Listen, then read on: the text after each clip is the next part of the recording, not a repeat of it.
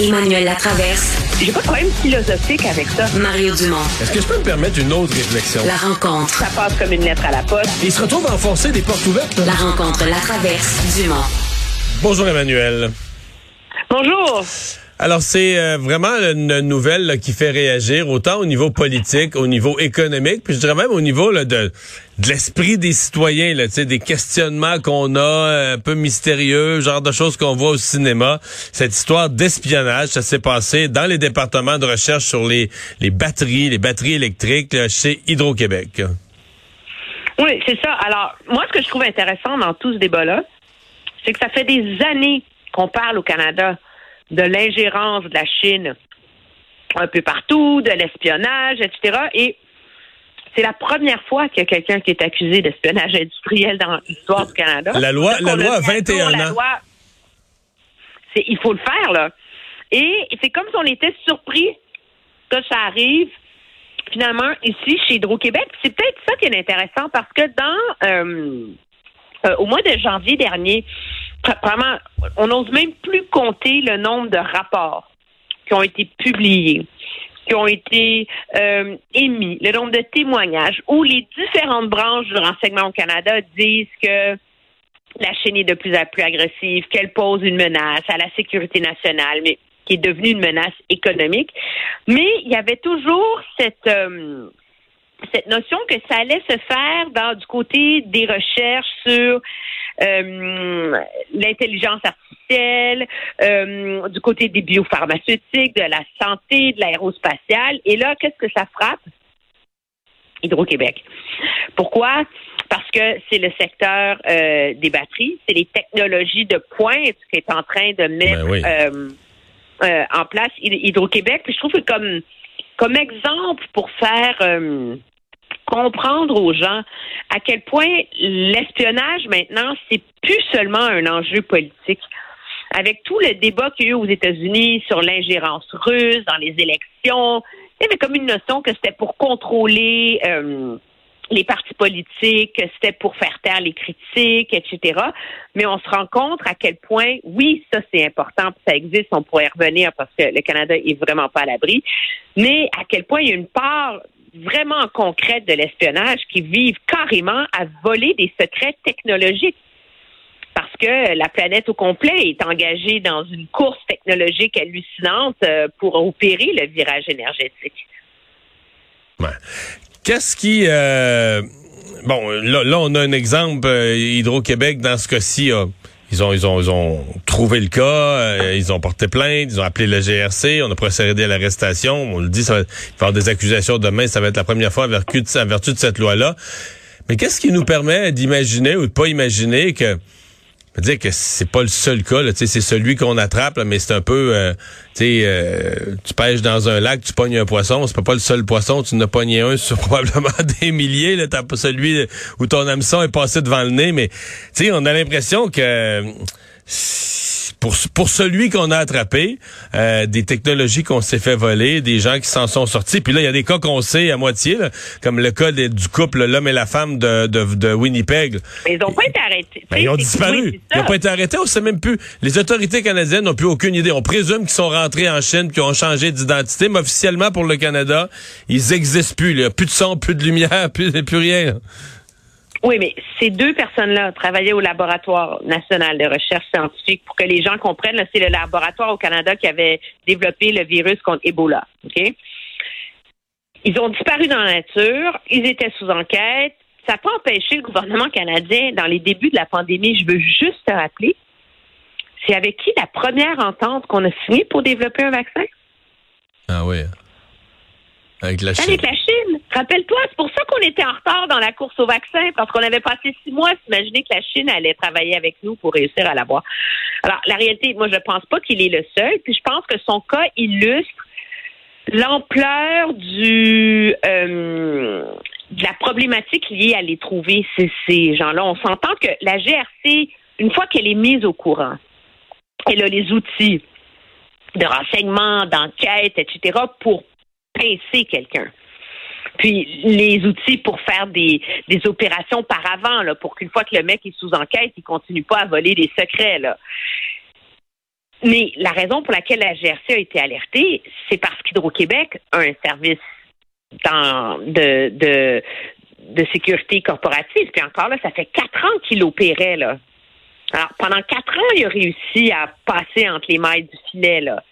Alors il y a combien d'entreprises canadiennes qui sont mal équipées pour euh, pour réussir à pincer des espions potentiels? Et ça, ça remonte au fait que les lois sur les renseignements au Canada datent de l'époque de la guerre froide et les services de renseignement, le CRS, ne peut pas partager de l'information s'il n'y a pas une enquête criminelle en cours ou une accusation criminelle.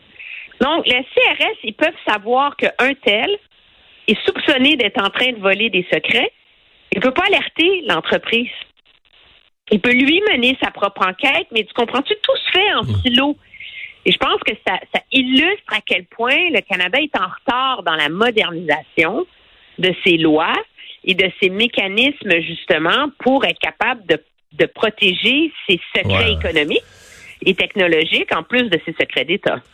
Michel Junot Catuya nous expliquait plus tôt dans l'émission deux, deux affaires qui vont t'intéresser. D'abord que, exemple, en Europe, dans certains pays, euh, au Royaume-Uni, entre autres, on donne des formations, on réunit toutes les entreprises là, qui sont dans les hautes technologies, qui font le genre de recherche qui pourrait intéresser, et on leur donne un briefing annuel à leur département de sécurité, à leurs dirigeants, on leur donne un briefing annuel sur euh, les dernières méthodes, les dernières façons de faire en matière d'espionnage, qu'est-ce que des pays comme la Chine font, comment ils s'y prennent, c'est quoi leur nouvelle, tu comprends-tu, c'est quoi leur nouvelle approche? Un. Deux, il disait aussi, dans le cas des entreprises, là, ici, quand des entreprises se font voler, souvent, elles veulent pas que ça se sache, là. Elles le disent pas, elles portent pas plainte, parce que l'entreprise, elle se dit, ah, merde, on s'est fait voler, bon, là, ils vont peut-être resserrer leurs moyens de sécurité, mais là, entre-temps, ils veulent surtout pas que ça se sache. Parce que, mettons, pour les actionnaires, pour l'action en bourse, là, tu sais, ça sait, là, si c'est à pleine page d'un journaux que tu t'es fait voler tes technologies, les, les, acheteurs, la confiance des marchés dans une entreprise qui s'est fait voler sa technologie, euh, ouais, ça ébranle la confiance. Donc, on préfère, tout compte fait, on préfère que ça se sache pas. Moi, je suis pas surpris. C'est la raison pour laquelle on a tous été un peu surpris par quand le le l'enquêteur de la GRC faisait son point de presse. Il dit il y a un message sans équivoque, tu sais.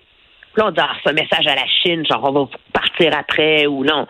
Un message aux entreprises que vous devez le dire parce qu'on est capable de vous aider. Et donc, je pense que ça fait partie aussi du nœud du problème euh, auquel on est confronté. Puis il y a aussi un aspect, je pense, le, Canada est très naïf, tu sais. Euh, on l'a vu là, ça fait quand même, ça fait des années là, que la Chine euh, mène des opérations d'ingérence. Les gens que ça intéresse, je vous recommande fortement d'aller lire un article que Global a publié la semaine dernière. C'est à glacer le le, le sang. Là. Ça fait élection de 2019, élection de 2021. Les Chinois ont mené des opérations, là, mais d'ingérence, financement occulte, planter des candidats, intimidation nomme-le, et c'est tous les partis politiques qui sont touchés, là. C'est pas seulement un ou l'autre, là. Donc, ils sont hyper efficaces face à ça. Et le gouvernement canadien est très euh, avare de, de détails, mais il veut même pas mener le débat sur la place publique. Moi, c'est ça qui me surprend. C'est quand on, nous, on, on suit ce qui se passe euh, en Europe, en France, aux États-Unis. Les enjeux de sécurité nationale font partie du débat politique. Alors qu'au Canada, la présomption, c'est qu'il faut pas en parler. Les gens sont trop niaiseux. On garde ça secret, puis euh, on espère que ça va bien aller. Mais de toute façon, on se fait rien, on, on, se fait rien voler. Très vulnérable. On se fait rien voler. On est du bon monde, nous autres. Ben oui, on est du bon monde. Ceci étant dit, à la décharge du gouvernement Trudeau, moi, je pense que pendant deux ans, on a voulu tenir ça très, très mort parce qu'il y avait quand même deux Canadiens qui étaient en prison, otages de la Chine. Là. Mais là, il faudrait passer à autre chose. Là. Euh, rapidement, en une minute, euh, aucune nouvelle toute la journée du cas Marie-Claude Nichols. Ce que je comprends, moi, ce que je comprends entre les branches, c'est... non. Ben pas non, elle a pas dit non. Ce que je comprends, c'est qu'elle a ses conditions, elle pose ses conditions, c'est-à-dire qu'elle considère avoir le gros bout du bâton devant le caucus libéral. Est-ce qu'elle qu'elle exagère? Mais pendant combien de temps faut que ça dure cette tu à un moment donné là on disait ben fallait que Dominique Anglade euh, démissionne pour le bien du parti ben là à un moment donné Mme Nichols va devoir se poser la question est-ce qu'elle doit euh, mettre le parti avant euh, sa blessure personnelle. Je la comprends d'être furax là, ok? Contre Marc Tanguay, contre Enrico Ciccone, contre tous les officiers du parti qui ont contribué à la mettre dehors, mais à un moment donné, qu'est-ce que qu'est-ce qui compte le plus? C'est la cause, c'est le bien du parti ou euh, c'est euh, ta blessure personnelle? Moi, je pense que on dit souvent que tout ce qui traîne se, se salit là, mais là, on est en train de rentrer dans cette zone-là. Là. Je pense que ça, c'est comme si ça a assez duré là. Faut qu'il, faut que tout le monde mette de l'eau dans son vin. Là. Sinon, euh, de toute façon, c'est elle qui est perdante. Hein. Comme indépendante, elle n'aura jamais le pouvoir qu'elle peut avoir comme députée là. À part de bloquer et d'emmerder ses collègues. Elle va trouver sa plate pas à peu près. merci Emmanuel, à demain. Au revoir.